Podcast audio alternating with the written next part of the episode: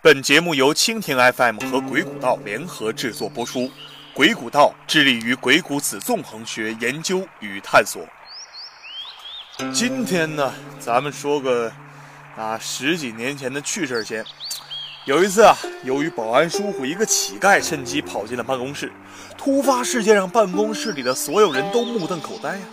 于是老板给小赵说：“你赶紧去把乞丐赶走。”小赵径直地走到乞丐面前说：“这里是办公场所，你出去。”乞丐不搭理，小赵又说：“你这个人讲不讲道理啊？大家都在办公呢。”乞丐还是不搭理，气氛老尴尬了。小赵一见乞丐无动于衷，于是干脆想上前把乞丐往外推，结果你懂的，乞丐干脆就坐地上。哎，小赵突然就懵了，不知所措。这时候老李走上前来，掏出一块钱给乞丐。奇迹发生了，乞丐说声谢谢老板，就头也不回的走了。只剩小赵一人傻傻的愣在那里。我们生活中总会遇到形形色色的人以及各种不可预料的事件，怎么办？靠智商？实际上人的智商都差不多，那咋办呢？哎，人在江湖混，有时候还是要讲点情商的。有时候解决一个棘手的事情，或许也就是一块钱的事儿。那么今天我们就讲讲情商，您说好不好啊？哎，算了，咱还是讲个逼社会大哥的故事，提提神吧。那日，病关所杨雄带着跟拜把子兄弟石秀决意一同上梁山，同落草。半路遇上不良青年石谦，却未曾想三人途经祝家庄，出了事事故啊！习惯了偷鸡摸狗的石谦，贼性不改，捅了大娄子。那天半夜给他饿醒了，便跳出墙外找点吃的。于是趁人不备偷吃了店里打鸣的公鸡，本来是件小事，却不想被祝家庄的人当场抓住。见状不妙，反正也打不过杨雄，怒道：“一支穿云箭，千军万马来相见，你等着，我找大哥去。”杨雄知道自己是吹牛的，自己跟大哥根本不熟啊。不过二人还是一路小跑到了水泊梁山，却未想到不去还好，去了更糟。戴宗带着二人是一路来到聚堂面见大头领晁盖，一同入伙，却未想老实巴交的杨雄可能第一次见到这个真的逼社会大哥，有些紧张，硬是一五一十的把偷鸡摸狗的事情如实跟晁盖讲了。谁知话刚说完，原本还和蔼可亲的大哥晁盖大怒道：“孩儿们，将这两个与我斩起报来！”什么情况？这大哥咋死？说翻脸就翻脸呢？曹老大摩挲着大金剑说道：“我梁山好汉的英雄好汉呐，那干的是除暴安良、恩德育民的事情，岂与你等偷鸡摸狗的毛贼同流合污？休想玷污了我水泊梁山的名声！区区小贼还想投靠水泊梁山？哼，做梦！这里边有文章，据说晁盖这么做是有原因的，不为别的，因为这。”杨雄啊是戴宗介绍的人，而戴宗又是宋江的心腹，这两人是过命的交情，正应了那句老话：老大之间也有一些说不得的事情，有人的地方就有江湖。杨雄一看大哥发怒了，看来这次是十死无生了，小命算是交代了。都怪自己嘴欠，早知如此，何必当初呢？但为就当刀斧手上前捉拿杨雄、石谦二人时，台上。传出一个沙哑声音：“哥哥息怒，两个壮士千里来投，如何斩他？”杨雄抬头一看，是个穿着青衣长衫、脸上刺着字的人，心里揣摩：此人莫非就是宋江？晁盖说道：“这两个偷鸡摸狗之辈，留着坏我水泊梁山名声，留着何用？速速斩了！”敖老大看来是想杀鸡儆猴，他警告宋江别动不动就拉自己人。见晁盖一意孤行，宋江仍想护着二人，便说：“哥哥，权且息怒，小的愿带一队人马杀向祝家庄，此二人也好戴罪立功。”随即又说了一二三来，加之吴用、戴宗和梁山一个英雄力劝，晁盖只得作罢。不是他想让步，而是水泊梁山上的林冲、戴宗、花荣、李逵全是宋江的人呢。如果不给宋江面子，只怕不好收场。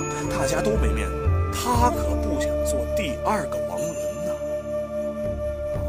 但想归想，但是后来的故事可就蹊跷。比如，晁盖死前说：“若哪个捉得射死我的，便叫他做梁山伯主。”很明显的，晁盖不想让宋江当梁山伯之王，故意为难宋江。晁盖死后，宋江马上改聚义厅为忠义堂，《水浒传》一百零八将里并没有晁盖。朝廷招安后，宋江并未给晁盖讨得任何追封和赏赐啊！这可真是个悲伤的故事，个中缘由也很值得玩味。问题来了。宋江为何要搭救一个跟自己非亲非故、素不相识的人呢？其实这才是及时雨宋江的厉害之处。什么叫及时雨？刀斧手都上台了，他才及时救杨雄石秀。这场雨就叫及时雨，不早也不晚，他刚刚好。这么一来，你猜杨雄石秀石谦以后会听谁的呢？一个是要杀自己的大哥晁盖，一个是豁出身家要救自己的二哥宋江。恐怕傻子也猜得上来呀！什么叫情商？哎，这就是。我们现在再来看看下宋江这个人：文不如吴用，武不如林冲，才不如柴进，官不如呼延灼，充其量也只是个县衙司，还谈不上是官。说白了，宋江他就是个临时工。那么他靠什么镇得住水泊梁山一百零单八将？真的是只靠人品吗？真的是单靠义气？不，您那还是太小看宋江了。他靠的是用人的谋权，也就是情商。这是异端吗？不是，是宋江丫自己说的。那一日在浔阳楼上喝醉了的宋江吟的诗句，就可作证啊。诗曰：“自幼。”曾供经史，长城亦有权谋。恰如猛虎卧荒丘，潜伏爪牙忍受。未上梁山的宋江愤懑不平地说道：“我小时候专攻经史，是个有文化的人；长大之后又学权谋，是个有心计的人。如今就像猛虎被困深山一般，是只好隐藏实力，等待时机。流氓不可怕，就怕流氓他有文化。”宋江告诉你错了，有文化的流氓也不可怕，懂权谋的流氓才可怕。巧就巧在“权谋”这二字，晁盖不懂，其他人也不懂。一帮整天舞枪弄棒的糙老爷们，拼的是谁胳膊粗，却不是谁心机深呐。所以宋江能最终当上大哥，并且镇得住弟兄，靠的并不是运气，动手的且永远不如动脑的。人在江湖混，情商很重要，要学会动脑子。那么具体怎么用呢？当然，我们要讲的是谋略，而不是曲解一些小说历史的故事。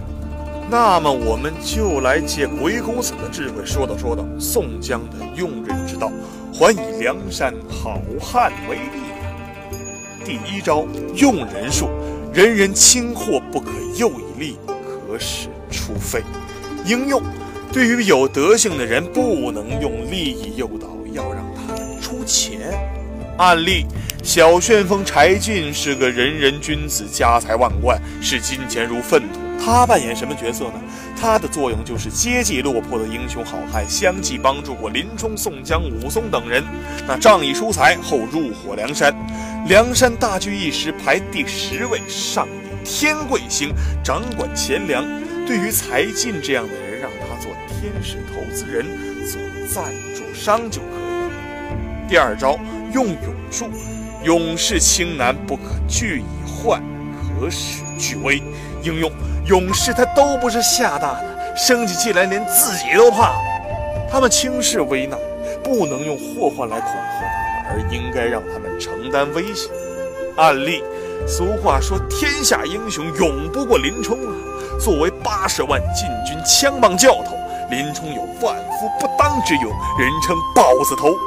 有诗云：“仗义是林冲，为人最普忠，江湖痴文望，慷慨巨英雄。”最为人疑惑不解的是，为什么勇猛过人的林冲排名只有第六呢？居然排在关胜后面。其实很简单，关胜精通兵法，而林冲只是武力值比较高，冲锋陷阵是他的强项，所以每次前线突击总能看见林冲的身影。